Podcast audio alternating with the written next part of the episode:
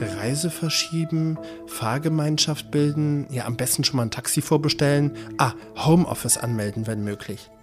Mittlerweile sind wir schon ein bisschen geübt in Streiks, oder? Die Eisenbahngewerkschaft EVG kündigt erneut einen Warnstreik an. Und was jetzt mit ihren Tickets passiert, das hören Sie gleich. Außerdem besprechen wir die Ergebnisse vom gestrigen Flüchtlingsgipfel. Städte und Gemeinden kriegen zwar mehr Geld, aber eine nachhaltige Lösung ist das nicht. Das alles jetzt bei mir.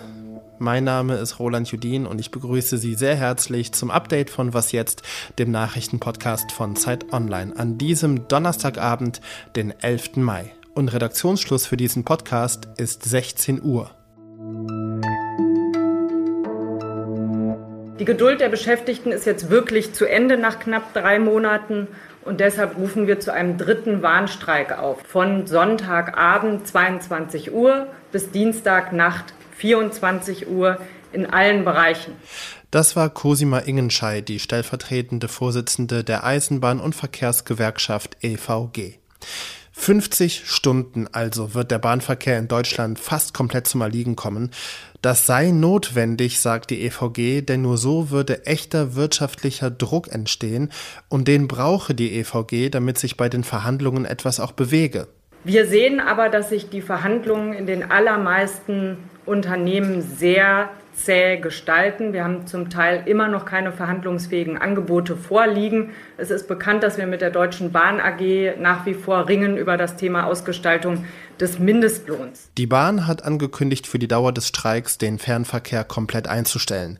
Auch der Nahverkehr werde stark beeinträchtigt.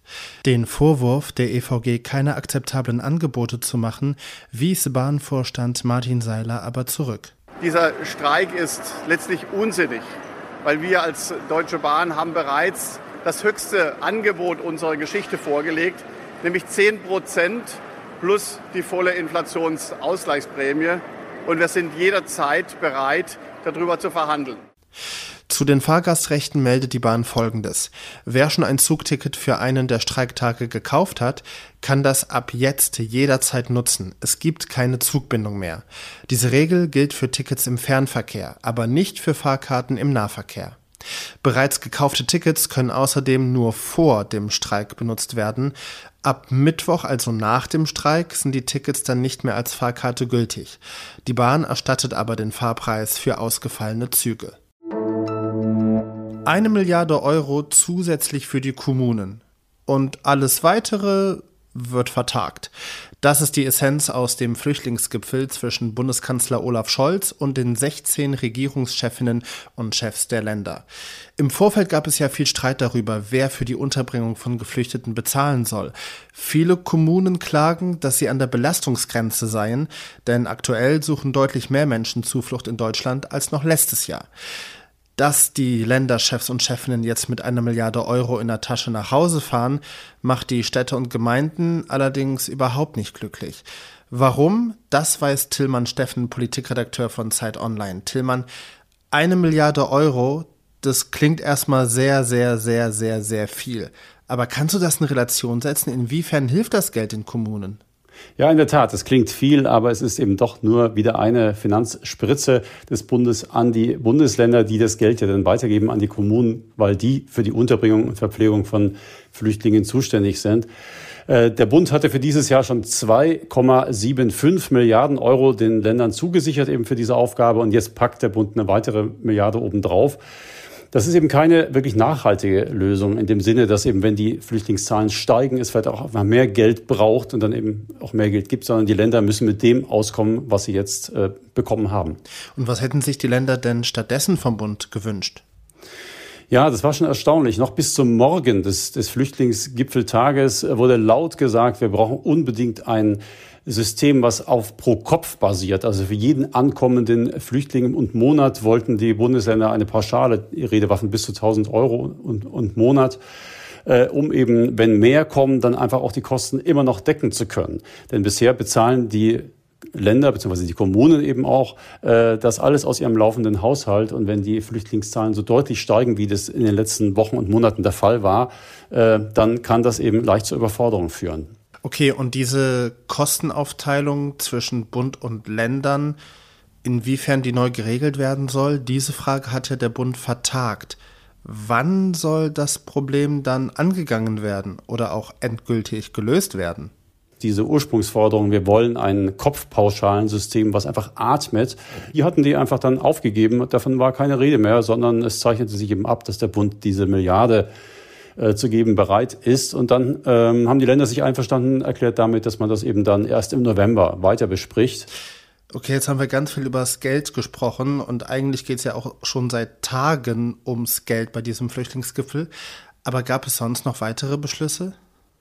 Ja, zum Beispiel hat man beschlossen, den Abschiebegewahrsam von 10 auf 28 Tage zu erhöhen oder eben lageabhängig, so heißt es, äh, auch Grenzkontrollen zu ermöglichen, ähm, wobei das alles ein bisschen relativ zu sehen ist. Denn Grenzkontrollen, da sagt die Bundespolizei heute schon, das ist so einfach nicht zu machen, fehlt einfach am Personal.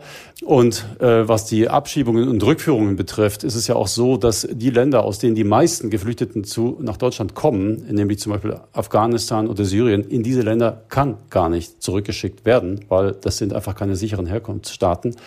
Ähm, aus dem Grunde sind auch diese Regelungen, äh, was Rückführung und Abschiebung betrifft, nur von begrenzter Wirkung. Also eine Milliarde Euro, eine Vertagung und viele schwammige Beschlüsse. Tillmann Steffen war das Politikredakteur von Zeit Online. Danke dir sehr herzlich. Sehr gerne. Bund, Länder, Städte und Gemeinden haben in den kommenden Jahren weniger finanziellen Spielraum als erwartet. Das Finanzministerium hat heute seine Steuerschätzung bis zum Jahr 2027 veröffentlicht.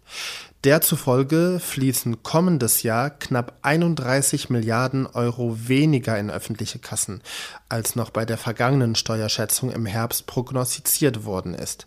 In den kommenden fünf Jahren könnten Bund, Länder und Kommunen insgesamt rund 150 Milliarden Euro weniger an Steuern einnehmen als zuletzt. Finanzminister Christian Lindner von der FDP sieht den Grund dafür in den geplanten Steuerentlastungen durch das Inflationsausgleichsgesetz. Was noch? Manche Meldungen sind so amüsant, dass man sie nicht ausschmücken muss, sondern einfach trocken vorlesen kann. In Erfurt läuft ein Känguru frei umher. Das Beuteltier wurde am Mittwochabend auf dem Gelände eines Reifenhändlers gesichtet. Bei dem Tier handelt es sich um ein Bennett-Känguru, das zur Gattung der Rotnacken-Wallabies gehört. Zudem hört es auf den Namen Horst. Laut polizeilichen Angaben stammt Horst nicht aus dem Erfurter Zoo, sondern lebt als Haustier in einem Privathaushalt, aus dem es gestern ausgebüxt ist. Der Besitzer ist alarmiert worden und sucht nun eigenständig nach dem Känguru. Außerdem haltet der Besitzer noch ein zweites Rotnacken-Wallaby, welches nun auf seinen Freund Horst warte. Und ich habe die Meldung ohne Lachen über die Lippen gebracht, großartig. Das war's vom Update für heute. Morgen früh ist Konstanze Keins für Sie hier.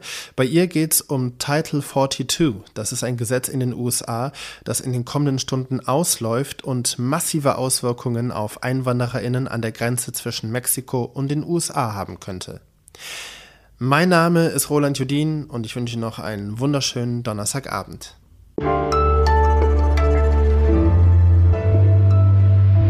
Ich hoffe nicht, dass jetzt hier irgendwie der Handwerker reinplatzt. Äh, ich habe hier so einen Menschen, der gerade Zähler austauscht und sowas zu Hause. Aber äh, ich habe ihm gesagt, ich muss eine Tonaufnahme machen mit dem Kollegen.